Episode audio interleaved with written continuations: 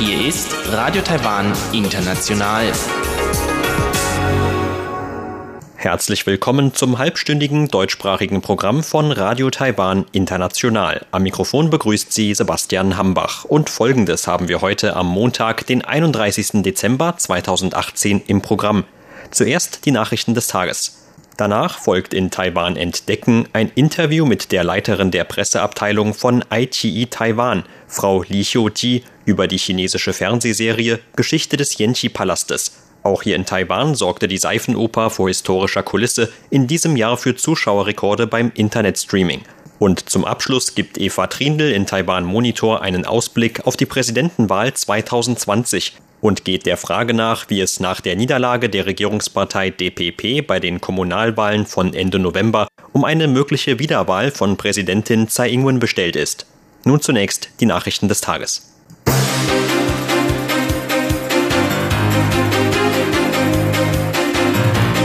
Regierung sucht nach Unterstützung für Beitrittsgesuch zum Wirtschaftsabkommen CPT-PP.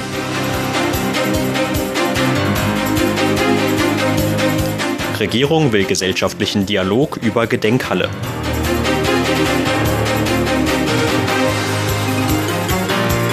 Und Kommission widerspricht Äußerungen von Chinas Taiwan-Büro. Die Meldungen im Einzelnen. Die Regierung will auch weiterhin nach Unterstützung für ihren angestrebten Beitritt zu dem Asiatisch-Pazifischen Wirtschaftsabkommen CPT-PP suchen. Regierungssprecherin Kolas Yotaka sagte heute, dass der dafür zuständige Minister ohne Geschäftsbereich John Deng über verschiedene Kanäle zu den Mitgliedsländern des Abkommens für eine Unterstützung Taiwans werbe. Das Abkommen CPTPP ist am 30. Dezember in Kraft getreten und verfügt bisher über elf Mitgliedsländer. Zusammengenommen machen diese Länder etwa 13 Prozent der weltweiten Wirtschaftskraft aus. Ob und wie in Zukunft weitere Mitglieder dem Abkommen beitreten können, darüber könnte schon in einer Sitzung von CPTPP-Vertretern in der zweiten Januarhälfte entschieden werden. Regierungssprecherin Kolas sagte, aus diesem Grund nutzt Minister Deng alle möglichen Kanäle in den jeweiligen Ländern und innerhalb Taiwans sowie alle sich bietenden Möglichkeiten, um mit den verantwortlichen Stellen in Kontakt zu treten. Die Regierung will eigenen Angaben zufolge einen gesellschaftlichen Dialog über die Zukunft der Chiang Kai-shek Gedenkhalle in Taipei Regierungssprecherin Kolas Yotaka kündigte heute an, dass das Regierungskabinett das Thema im neuen Jahr nach den Feiertagen besprechen werde. Das Kulturministerium hatte zuvor zwei Vorschläge zum zukünftigen Umgang mit der umstrittenen Gedenkhalle an das Regierungskabinett weitergegeben, ohne sich zu deren genauen Inhalten zu äußern. Dass ein Vorschlag zum Abriss der Halle dazugehören könnte, gilt jedoch als unwahrscheinlich. Regierungssprecherin Kolas sagte heute, dass man die Vorschläge des Ministeriums respektieren werde. Wir sind der Meinung, dass es ein Prozess der gesellschaftlichen Kommunikation ist, zu dem es hoffentlich noch mehr Diskussionen im Kabinett und mit den Menschen geben wird. Das ist unser grundlegender Standpunkt. Die Kommission für Vergangenheitsaufarbeitung hatte zuvor ihrerseits gegenüber dem Kulturministerium Vorschläge zum Umgang mit der Halle unterbreitet. Dazu zählten etwa die Ehrengarde zu entfernen, die Hallendekorationen umzugestalten oder die Räumlichkeiten zu einem Ausstellungsort umzuwandeln. Kommissionssprecherin Ye Hongling sagte, dass man für die Besprechungen innerhalb des Regierungskabinetts erneut konkrete Vorschläge vorbringen werde. Die Vergangenheitsaufarbeitung im Bezug zu der Gedenkhalle sei ein Großprojekt, über das gesellschaftlich diskutiert und zu dem verschiedene Meinungen gehört werden sollten. Die Festlandkommission hat heute Äußerungen des Direktors von Chinas Taiwan-Büro Liu Jie widersprochen. In einem Interview mit dem chinesischen Fernsehsender CCTV hatte Leo gesagt, dass Peking 2019 die Entwicklungsrichtung der beiderseitigen Beziehungen weiter vorantreiben werde. In einer schriftlichen Stellungnahme betonte die Festlandkommission dagegen, dass die Beziehungen über die Taiwanstraße nicht allein von einer Seite bestimmt würden. Stattdessen liege es in der gemeinsamen Verantwortung beider Seiten, Frieden und Stabilität in der Taiwanstraße zu gewährleisten. In dem Interview hatte Leo weiter von so wörtlich Provokationen durch Kräfte gesprochen, die sich für eine Unabhängigkeit Taiwans einsetzen würden. Allerdings besitze China die Fähigkeiten, derartige Krisen zu beseitigen. Nach Leo würden die Beziehungen beider Seiten weiter in Richtung auf eine Vereinigung zulaufen. Dagegen bekräftigte die Festlandkommission, dass die Zukunft der Souveränität Taiwans allein in den Händen seiner Bevölkerung von 23 Millionen Menschen liege. Die Kommission rief Peking dazu auf, Taiwans demokratisches System zu respektieren und den direkten Dialog mit Taiwans Regierung aufzunehmen. Die dringlichste Aufgabe in den Beziehungen zwischen beiden Seiten der Taiwanstraße sei der pragmatische Dialog ohne politische Vorbedingungen, so die Stellungnahme weiter. Nur dadurch könnten langfristige Unstimmigkeiten gelöst werden. Das Außenministerium hat den Philippinen nach Verwüstungen durch Wirbelsturm Usman Unterstützung angeboten. Am Wochenende hatte der Wirbelsturm in zentralen Regionen der Philippinen für Überschwemmungen und Landrutsche gesorgt, bei denen mehr als 60 Menschen ums Leben kamen. Eigenen Angaben zufolge teilte das Ministerium den Philippinen über Taiwans Vertretungsbüro vor Ort mit, Unterstützung leisten zu wollen. Man stehe weiter mit dem Vertretungsbüro in engem Kontakt und beobachte den weiteren Verlauf in der Krisenregion, so das Ministerium um den betroffenen Menschen in dieser Krisensituation zu helfen und ihnen eine schnellstmögliche Rückkehr zu ihrem Lebensalltag zu ermöglichen, könne man etwa Artikel zur Deckung des Grundbedarfs bereitstellen. Über die genaue Art der Hilfe werde man aber erst nach Absprache mit der philippinischen Seite entscheiden. Bilder der Feuerwerksshow zum neuen Jahresbeginn am Wolkenkratzer Taipei 101 sollen auch heute Nacht wieder per Satellitenausstrahlung um die ganze Welt gehen. Dafür arbeitete das Außenministerium mit dem taiwanischen Fernsehsender CTS zusammen. Über die Ausstrahlungen soll laut Ministerium ein Bild Taiwans von reichhaltigen kulturellen Innovationen und einer einzigartigen Schönheit der einheimischen Kultur präsentiert werden. Dieses Mal soll die Feuerwerksshow 360 Sekunden dauern und zum ersten Mal sowohl bildliche als auch musikalische Designs vereinen. Die Ausstrahlung beginnt am heutigen Silvesterabend um 23.55 Uhr Taipei Ortszeit und soll sowohl über die Zusammenarbeit von Taiwans internationalen Vertretungsbüros mit einheimischen Fernsehsendern als auch über Internetmedien verbreitet werden. Zudem lud das Ministerium auch ausländische Medienvertreter zu dem Ereignis ein. Die Feuerwerksshow am Taipei 101, Taiwans höchstem Gebäude, findet seit 2005 jedes Jahr am 1. Januar um 0 Uhr statt. Das Event hat sich in den vergangenen Jahren zu einem Großereignis in Taiwan entwickelt, dem längst auch internationale Aufmerksamkeit zuteil geworden ist. Zur Begrüßung des neuen Jahres 2019 wird morgen früh vor dem Präsidialamt in Taipeh die traditionelle Flaggenzeremonie stattfinden. Dazu wird es verschiedene Aufführungen von Musikkapellen und Ehrengarden des Militärs geben. Auch die Luftwaffe wird in verschiedenen Regionen Taiwans Vorführungen abhalten. Der Sprecher des Verteidigungsministeriums Chen Zhongji sagte heute, dass die Militärvorführungen dazu dienen sollten, sich gemeinsam mit der Bevölkerung auf das neue Jahr zu freuen. Gleichzeitig gehe es aber auch darum, an den Feiertagen die anhaltende Verteidigungsbereitschaft der Landesstreitkräfte zu verdeutlichen. Chen sagte, die Missionen zur Einsatzbereitschaft der einzelnen Einheiten werden nach und nach beginnen und die Einheiten werden sich nach und nach in ihren Einsatzbereichen befinden. Dabei wird es vor allem darum gehen, die Effektivität der gemeinsamen Operationen der drei Teilstreitkräfte zu entfalten. Aus dem Militär hieß es, dass man durch die Vorführungen an den Feiertagen die freundliche und offene Seite der Streitkräfte zeigen wolle. Zugleich wolle man aber auch der grundlegenden Aufgabe von Militärübungen nachkommen, um der Bevölkerung den bestmöglichen Rückhalt zu bieten.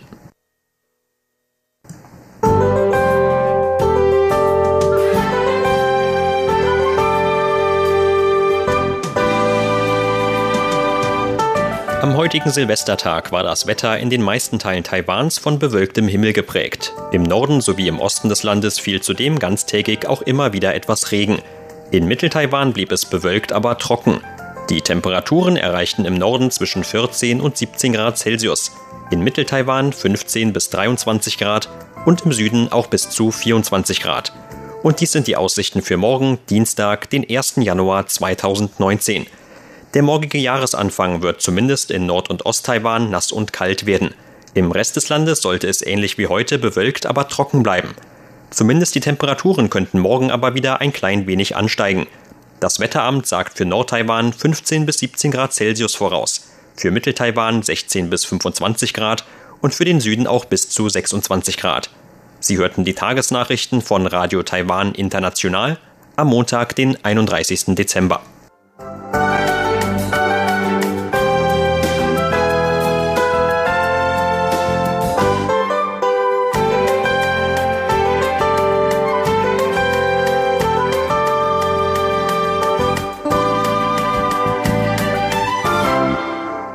Nun folgt Taiwan entdecken.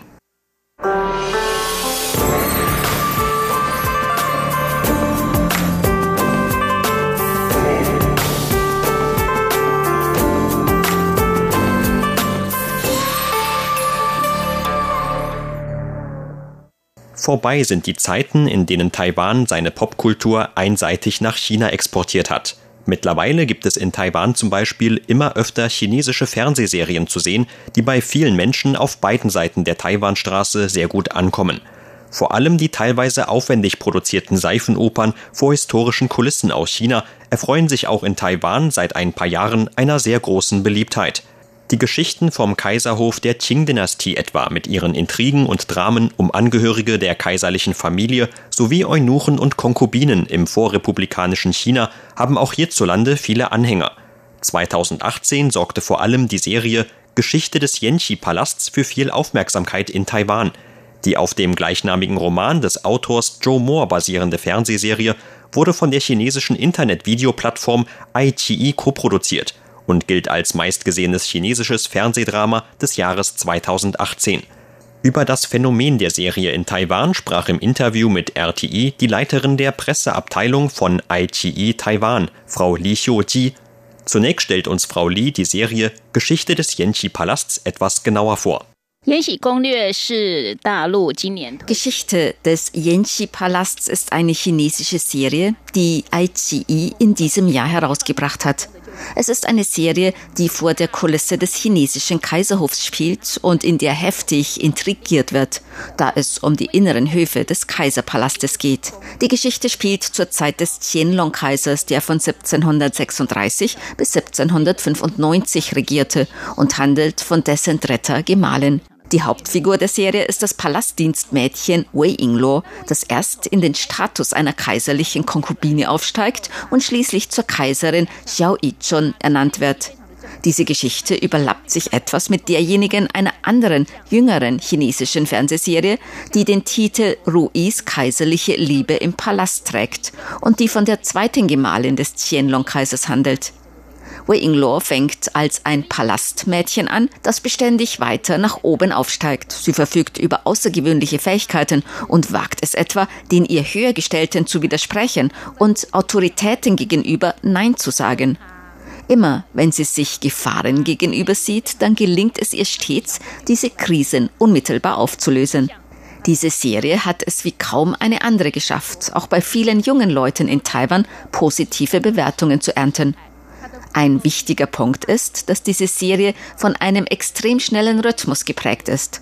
Normalerweise trifft die Protagonistin innerhalb der ersten halben Stunde einer neuen Folge auf eine Krise, die sie innerhalb der Folge löst. Die Serie unterscheidet sich daher etwas von anderen Serien, in denen es ein ständiges und langgezogenes Hin und Her gibt. Dagegen gelingt Wei auf diese Weise ein schneller Aufstieg, bis sie schließlich den höchsten Posten erklommen hat. Anders als viele westliche Dramenserien, die in den letzten Jahren produziert wurden und die oft auf eine nur geringe Anzahl von 10 bis 15 Folgen setzen, bekommen die Zuschauer bei Geschichte des Yenchi-Palastes deutlich mehr geboten. Tatsächlich gibt es von Geschichte des Yenchi-Palastes insgesamt 70 Folgen. Ursprünglich waren sogar 96 Folgen geplant, eine Zahl, die dann auf 70 reduziert worden ist. Das hört sich natürlich immer noch nach einer ganzen Menge an. Am ersten Veröffentlichungstag wurden direkt die ersten acht Folgen freigeschaltet, weil es bei der Freigabe über eine Online-Videoplattform nicht die üblichen Beschränkungen gibt. Manche Leute dachten vielleicht, dass die Zuschauer nach den ersten ein oder zwei Folgen keine Lust mehr haben würden, weiterzuschauen. Tatsächlich werden aber schon in den ersten beiden Folgen sehr viele Erzählstränge nach und nach eingeführt und man sieht, wie die Protagonistin einen Widersacher nach dem anderen los wird. Aus diesem Grund hält die Serie ständig die Aufmerksamkeit des Zuschauers in ihrem Bann. Ich habe damals selbst eine kleine Statistik zusammengestellt. In den ersten 16 Folgen aus der ersten Woche hatte es die Protagonistin mit neun Gefahren zu tun und viermal wurde sie Opfer von Intrigen anderer. Gleichzeitig schaltete sie die vier Leute, die ihr Schaden zugefügt hatten, aus. Ausschalten bedeutet nicht unbedingt, dass sie diese Leute umbringen ließ, sondern etwa auch, dass sie sie verjagen oder ins Exil treiben ließ. Dass sie in nur 16 Folgen schon so viele Krisen lösen konnte, fand ich schon etwas ziemlich Besonderes. Nicht nur die schnelle Erzählweise, sondern auch bestimmte filmtechnische Besonderheiten trafen laut Frau Lee den Geschmack von besonders vielen Zuschauern. Ganz zu Beginn wurden viele Leute vor allem aus zwei Gründen auf Geschichte des Yenshi-Palasts aufmerksam. Der erste ist die Farbgebung und der zweite das Kostümbild. Als die Zuschauer anfangs die Farbpalette der Serie sahen, fiel vielen von ihnen auf, wie mild und verhältnismäßig matt die verwendeten Farbtöne sind. Ganz anders als die knallbunte Farbgebung, wie man sie aus vielen älteren, ähnlichen Serien kennt. Was die Frisuren angeht, sieht man in der Serie oft diese exzentrisch wirkende Frisur bei den Frauen, bei der die Haare so gesteckt sind, dass sie wie ein alter Telefonhörer aussehen. Am wichtigsten ist aber das Make-up, wie zum Beispiel die Farben der verwendeten Lippenstifte. In vielen anderen Serien haben die Frauen meist knallrot und vollgeschminkte Lippen.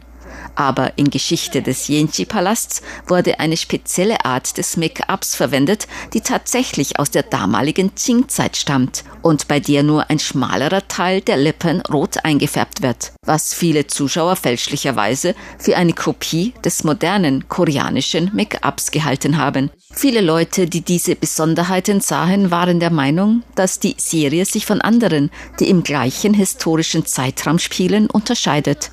Auch der Urheber der Serie, Yu Zheng, hat früher ganz andere Serien gedreht. Aufgrund dieser großen Besonderheiten haben viele Zuschauer die Serie immer weiter angeschaut. Im chinesischsprachigen Raum hat die Serie sogar schon den ein oder anderen Zuschauerrekord gebrochen. Bis heute haben die Folgen der Serie insgesamt schon über 18 Milliarden Klicks verzeichnet. Hier in Taiwan waren es auch schon zwischen 120 und 130 Millionen Klicks. Das ist für unsere Seite in Taiwan, die vor zwei Jahren gegründet wurde, die höchste Anzahl überhaupt. Auf dem zweiten Platz liegt die ebenfalls bekannte Fernsehserie Eternal Love. Vor etwa zwei Jahren sorgte sie für ungefähr 50 Millionen Klicks. Man sieht also, dass Geschichte des Yenchi-Palasts diesen Rekord nach nur wenigen Monaten bereits eingestellt hatte. Die Serie Ruiz Kaiserliche Liebe im Palast tut sich derzeit dagegen noch etwas schwerer. Ihre Klickzahlen liegen bei etwa 20 Millionen, woran man erkennt, dass sie, was ihre Beliebtheit angeht, noch einige Zeit brauchen wird.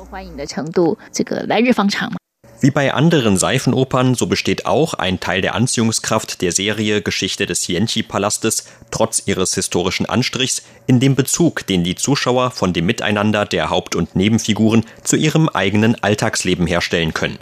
Auf der anderen Seite bekommen die Zuschauer auch Gelegenheiten, historische Persönlichkeiten, die sie vielleicht noch aus ihrer Schulzeit kennen, wie etwa den Qianlong-Kaiser, auf ganz andere Weise kennenzulernen. Der Qianlong-Kaiser aus Geschichte des Yenchi-Palasts verfällt nicht mehr so leicht dem Charme dieser ganzen Frauen um ihn herum, wie man es vielleicht aus anderen Geschichten kennt. In den ersten 16 Folgen hat er mit keiner einzigen seiner Konkubinen geschlafen. Das sieht man so wirklich nur sehr selten. Aber ich habe gehört, dass der historische Qianlong-Kaiser tatsächlich nicht so sehr auf Frauen abgefahren ist. Auch wenn den inneren Höfen seines Kaiserpalastes unzählige Frauen angehörig gewesen sein sollen, hat er sich wohl meistens doch eher um die wichtigen Dinge gekümmert. Von seinen drei Gemahlinnen hatte die erste am meisten geliebt. Als diese jedoch im 13. Jahr seiner Herrschaft verstarb und der Kaiser sich eine zweite Frau zur Gemahlin nahm, war es jedoch so, dass er schließlich Wei Yingluo, also die Protagonistin aus der Serie, noch mehr liebte. Mit ihr hatte er insgesamt sechs Kinder, also mehr als mit seinen anderen Frauen. Daran sieht man, dass er ihr gegenüber doch sehr besondere Gefühle hatte. Sie hörten ein Interview mit der Leiterin der Presseabteilung von IGE Taiwan, Frau Li Xiuji, über die chinesische Fernsehproduktion Geschichte des Yenchi-Palasts, die auch hier in Taiwan in diesem Jahr für viel Aufmerksamkeit in der Welt des Internetstreaming gesorgt hat. Vielen Dank für Ihr Interesse. Am Mikrofon war Sebastian Hambach.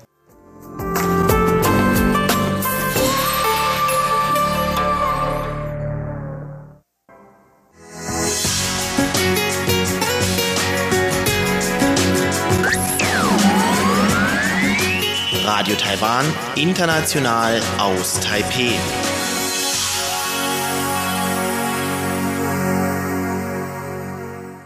Hören Sie nun Taiwan Monitor mit Eva Trindl. Heute mit einem Ausblick auf Taiwans Präsidentenwahlen von 2020.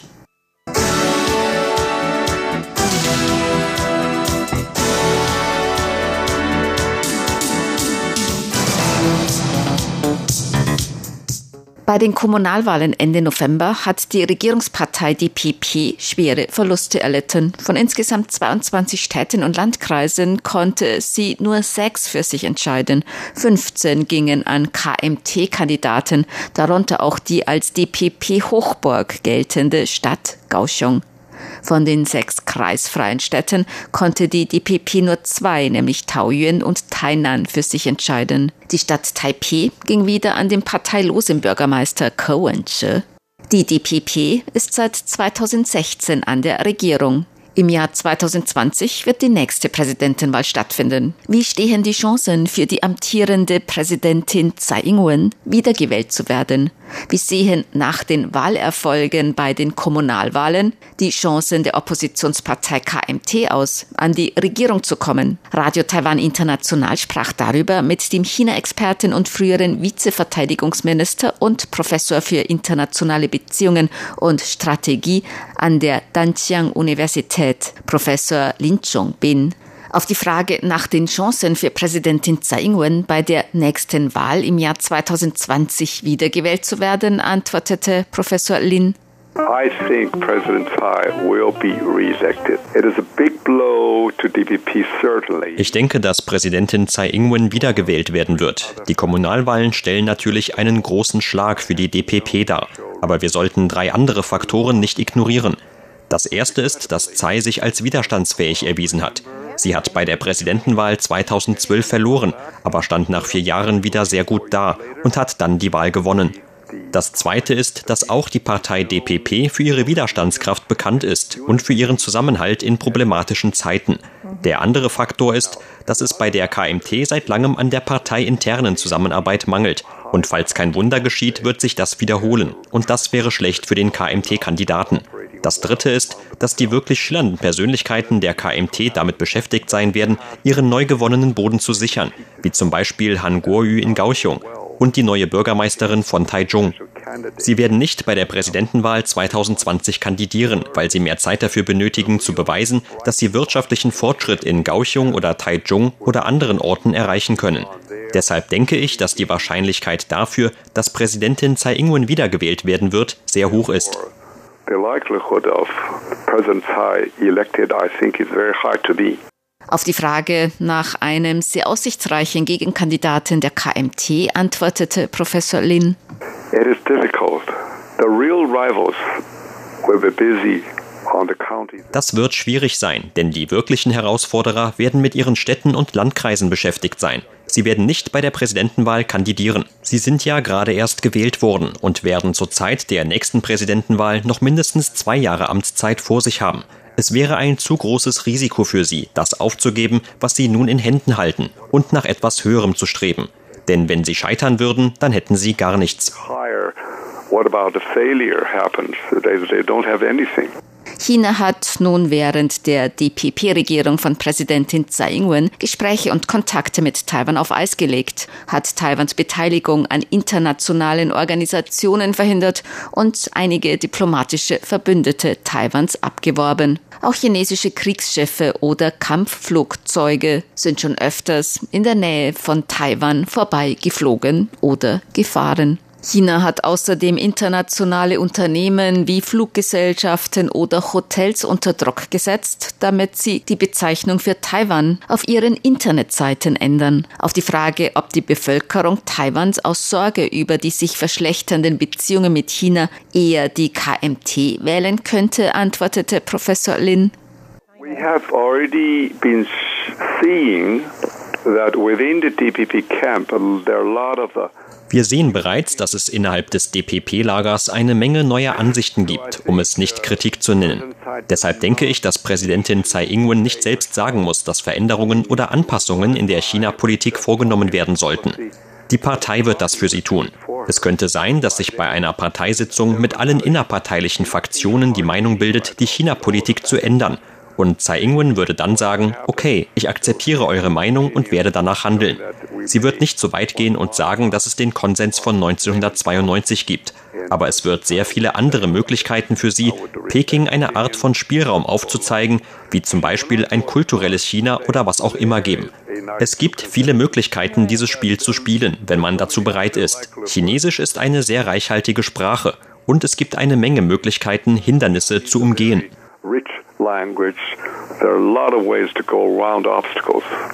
Auf die Frage, ob die chinesische Regierung zu Dialogen mit der DPP bereit wäre, antwortete Professor Lin. They have not admitted, but I think they want to.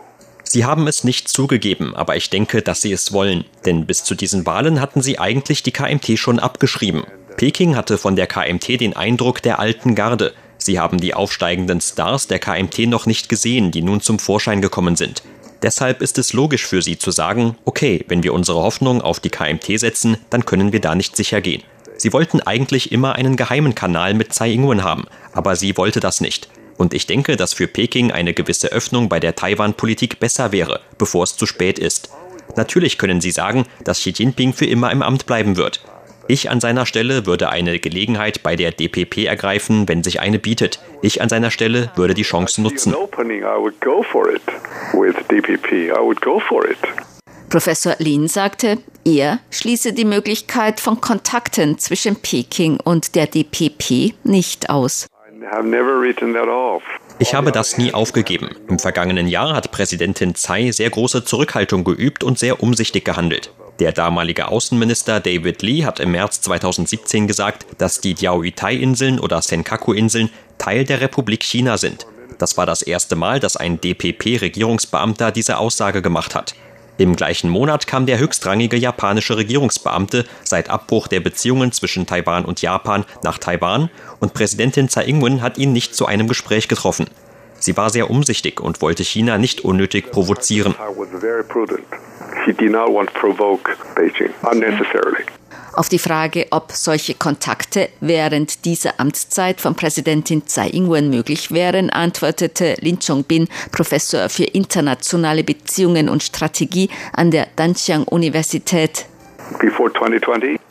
Vor 2020, das ist schwierig, denn hier werden Sie sehr schnell damit beschäftigt sein, an der Wiederwahl zu arbeiten.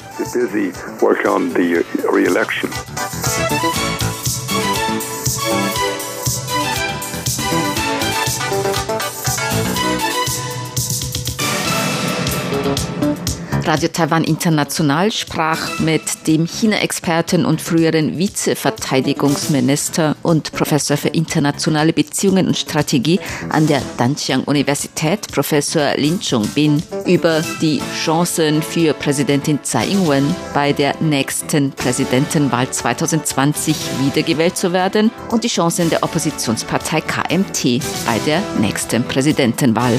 Das Interview führten Kollegen der englischsprachigen Redaktion. Radio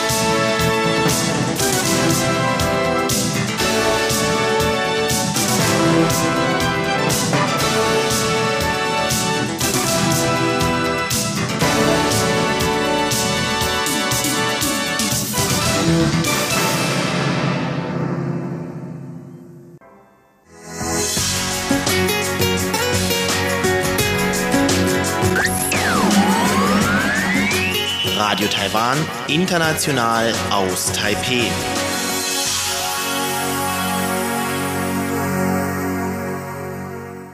Sie hörten das halbstündige deutschsprachige Programm von Radio Taiwan International am Montag, den 31. Dezember 2018. Unser aktuelles Radioprogramm und weitere Sendungen können Sie im Internet on demand hören unter der Adresse www.de.rti.org.tv. Weitere Informationen und Videos von der RTI Deutschredaktion rund um Taiwan finden Sie zudem auf unserer Facebook-Seite und auf unserem YouTube-Kanal. Die RTI-Redaktion wünscht allen Zuhörern ein gesundes neues Jahr 2019. Am Mikrofon verabschiedet sich heute von Ihnen Sebastian Hambach.